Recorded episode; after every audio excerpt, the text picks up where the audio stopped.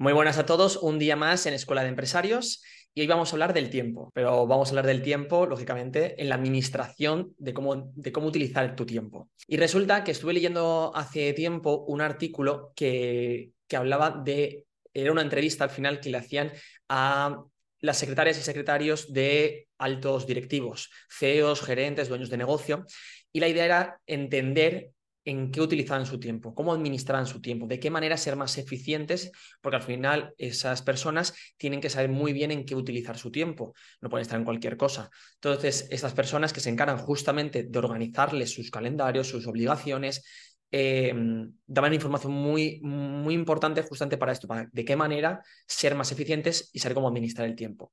Y esto viene un poco porque cuando somos jóvenes no tenemos esa necesidad, esa, esa preocupación y esa urgencia de, muchas tareas. Tenemos, digamos, como casi tiempo infinito que parece que, que el tiempo ni corre, que nos aburrimos incluso, tenemos tiempo para aburrirnos. Pero cuando somos mayores, cuando ya somos adultos, ya empezamos a tener obligaciones, empezamos a tener familia, hijos, eh, negocios, eh, trabajo, y ya empezamos a estar, empezar a estar escasos de, tiempo. Y ahí es cuando aprender a administrar tu tiempo es cuando gana muchísima importancia para poder utilizarlo lo que realmente es importante y no hacer por hacer. Eh, dentro de este estudio lo recogían en cinco puntos clave que lógicamente para cada uno de vosotros se puede adaptar y hay algunos que serán más importantes, otros que no. Incluso me de, podréis pensar, eh, yo no tengo una secretaria, no tengo un secretario que me pueda administrar el tiempo. Lógicamente, ese, ese, trabajo también es para que lo puedas hacer uno mismo. En mi caso igual, yo no tengo un secretario. Entonces, al final yo soy yo mismo el que me, se, me organizo mi propio tiempo y priorizo en qué poder dedicarlo. Y estos cinco puntos eh, voy a comentarlos un, un, poquito y en mayor o menor medida te vas a poder reflejado y seguro que sacamos algún tip interesante. El primero de ellos, lo que decía era cuando tenemos tema de reuniones de equipo, eh, que las reuniones son vitales, pero hay que saber cómo hacerlas, con qué recurrencia y qué duración. Hablaba el, artículo de grandes empresas que prácticamente se reúnen con diferentes departamentos todos los días. No hace falta a lo mejor llevarlo a esa escala de todos los días, pero el artículo decía que dejásemos un día libre para no tener ninguna, ninguna reunión. En este caso, a lo mejor si no somos una empresa tan grande, no tenemos todos los días una reunión.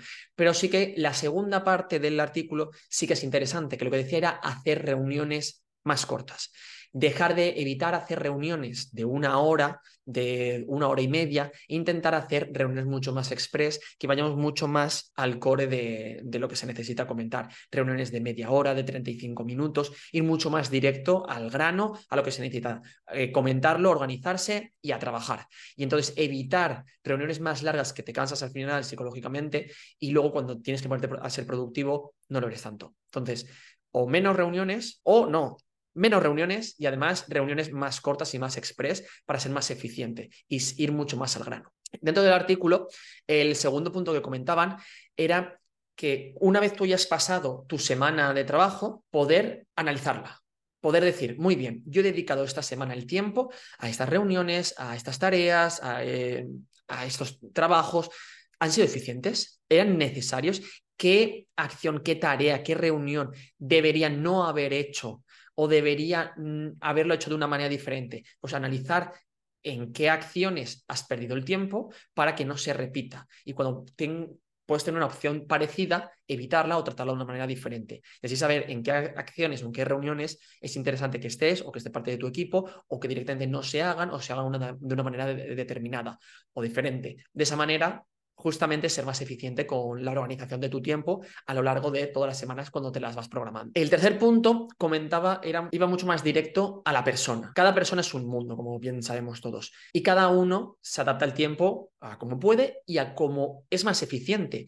Hay personas que por la mañana es mucho más productiva por la tarde y hay personas que, que por la noche trabajan el doble. En mi caso, por ejemplo, yo trabajo mucho más eficiente por la mañana, desde las 8 hasta las 2 para mí es el momento de tiempo que soy mucho más eficiente. Cuando llega la tarde y sobre todo la noche, en caída libre, soy muchísimo menos productivo. Yo intento aglutinar todo mi tiempo productivo en la mañana que incluso me ocurre en la agencia mismo, siempre paramos a, eh, mediodía para almorzar, nunca almuerzo, un café rapidito, 10 minutos y a seguir, porque sé que son mis tiempos de, mayor eficiencia. Por lo tanto, no, no despistarme y estar centrado justamente en esos tiempos. Y, y al revés, que tu tiempo para, para trabajar o que eres más eficiente es un domingo por la noche, pues trabaja un domingo por la noche y te libras el lunes por la mañana, yo qué sé, algo así, pero que utilices justamente en las horas donde tú eres más eficiente, utilízalas realmente cuando vas a sacarle el mayor partido.